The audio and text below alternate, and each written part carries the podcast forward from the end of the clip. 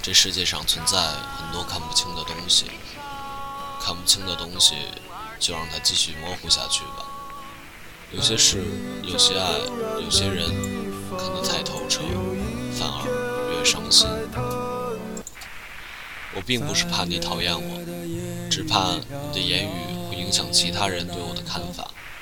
不了解我，就不要随便评价我。欢迎收听隔壁调频。我是西子大叔。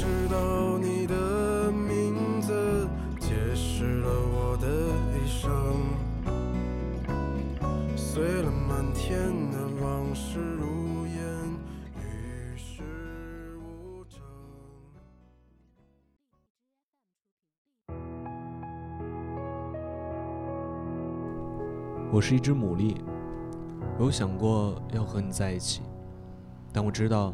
应该永远都不要去尝试那样做。练习和你拥抱是我每天都会做的事情。我不能丢下我的课，但你可以拥有我的被子，当你需要被温暖的时候。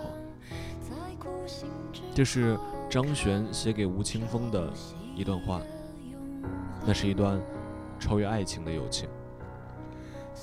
欢迎收听 FM 幺零三二六三幺隔壁调频，我是西子。今天我要和你分享的歌是来自张悬的《关于我爱你》。这首歌初听只觉得旋律和那黏黏的一唱，让你感到有一种莫名其妙的感觉。可越听，心里就越明白一些曾经触碰过的感情和东西。今天文章来自七天路过。说爱你之前，我绕了多少个弯？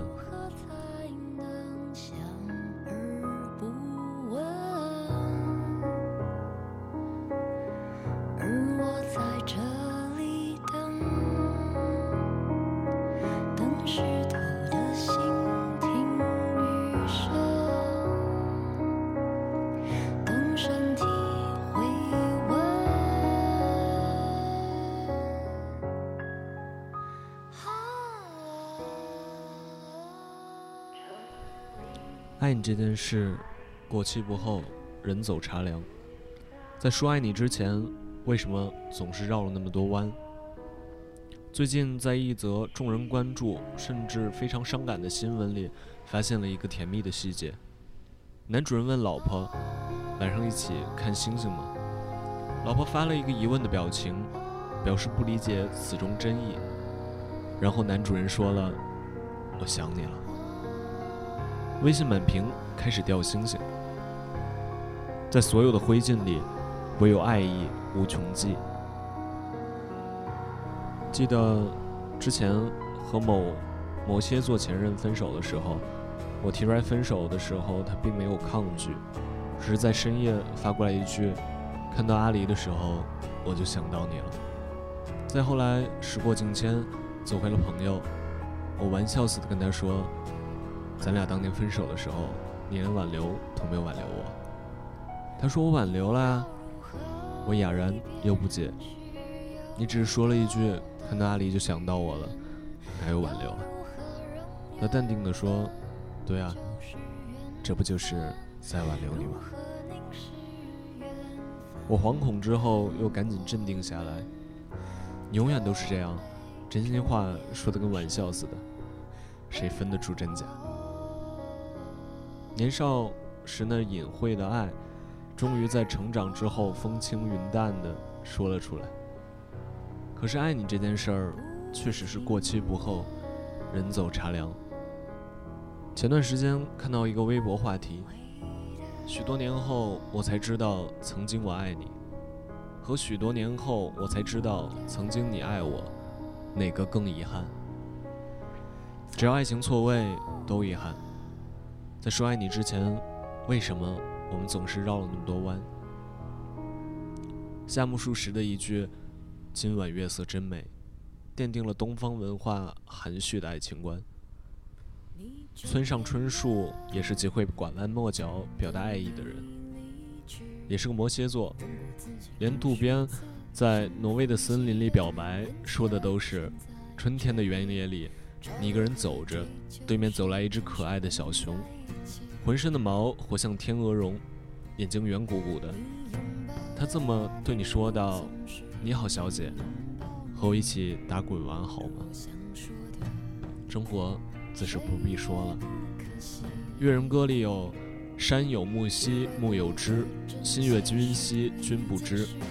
汉乐府有“山无陵，天地合，才敢与君绝”。唐代有“曾经沧海难为水，却是巫山不是云”。我记得有一句极好的，但仍旧是朦朦胧胧、没有文化的人第一眼都看不懂的。玲珑骰子安红豆，入骨相思知不知？这是唐代温庭筠的一句诗。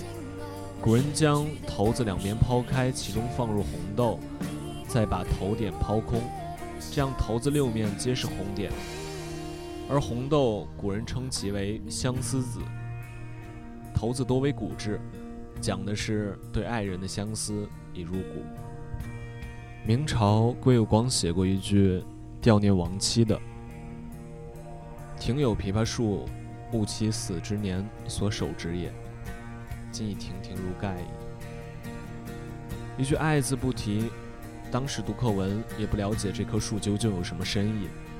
可拳拳爱意，却是在我们高中毕业很多年后才能懂得的。张爱玲在《倾城之恋》让男女主角谈了大半本书的恋爱，可是落到言语处，却是范柳原在电话里对白流苏说：“我想去你的房间看月亮。”如果照搬这句话勾引直男，你就等着他准备望远镜。陪你探讨月球知识吧。在《请回答一九八八》中，郑焕对德善的感情就是绕了好多好多弯。是喜欢的吗？是喜欢的，不然怎么会若无其事的当着德善的面吐槽，然后又跑回屋子里躲在窗口偷笑？不然怎么会一遍遍的拆系鞋带儿，直到德善出现，才假装不耐烦的离开？不然怎么会担心德善在公交车上被挤，而抱起青筋也要为他拥出拥挤空间里的安全氛围？坚定地告诉德善一定不要去联谊，一直拒绝陪他去看演唱会，却在半梦半醒依然求告一起去时，忍不住说了声好。这段情节中，他的每个眼神、每个气息都在告诉我们。他是多么喜欢眼前这个女孩，但是没有再往前几公分。他的喜欢一直够克制、够温柔、够隐晦，直到德善再次被相亲对象放鸽子，他终于决定去勇敢地追求属于自己的爱情。可当他赶到电影院门口时，阿泽已经站到了德善面前。如果今天我没有被那该死的红绿灯拦住，那要命的红绿灯帮我一次，我有可能命运般的站在他面前。我的初恋一直都是被那该死的时机绊住了脚。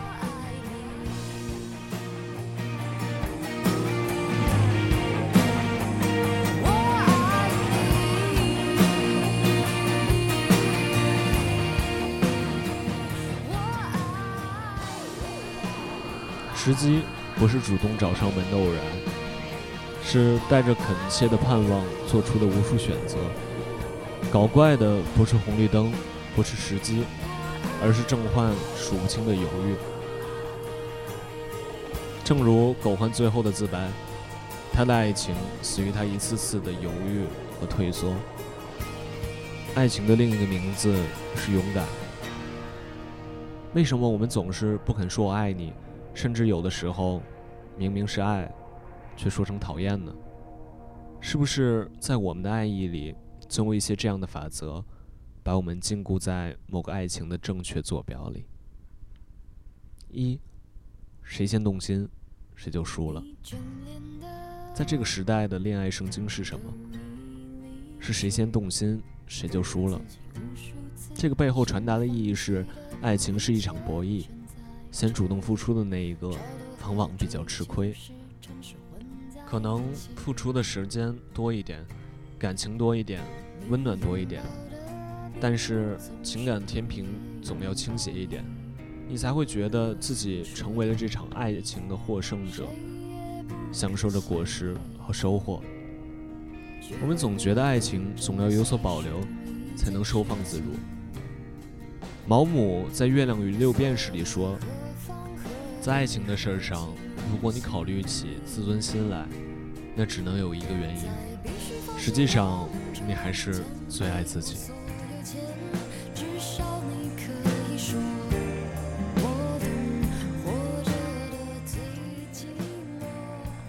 我很喜欢一个词叫驯养，就是小王子和狐狸的关系，它意味着双向，你驯养了我，我也驯养了你。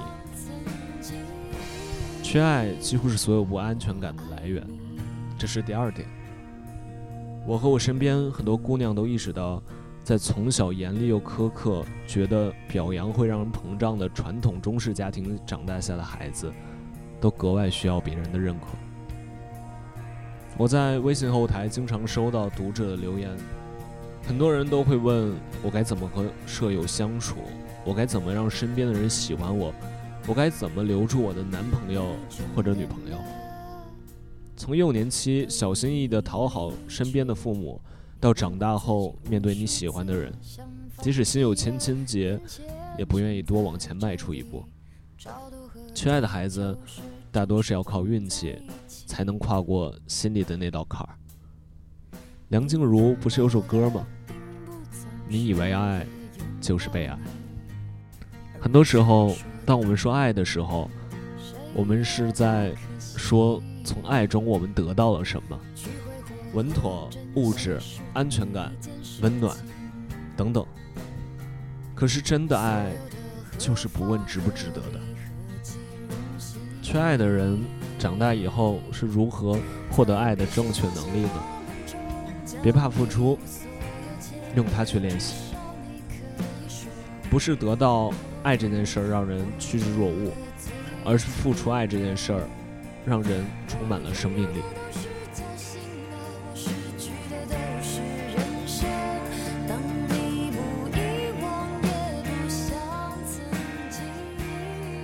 第三点，为了不失去，宁愿不拥有。我可能不会爱你中，程又青反复问自己，为什么不会爱上李大人？然后在看完一场话剧之后，似乎看到了李大人告诉他：“因为拥有，就是失去的开始。”原来，我可能不会爱你的另一个意思，就是我想，我爱上你了。陈若清和李大人用了十五年才愿意勇敢面对彼此，面对这个想爱又不敢爱的人，然后决定诚实面对自己。可是我们呢？我们有几个十五年，甚至十年呢？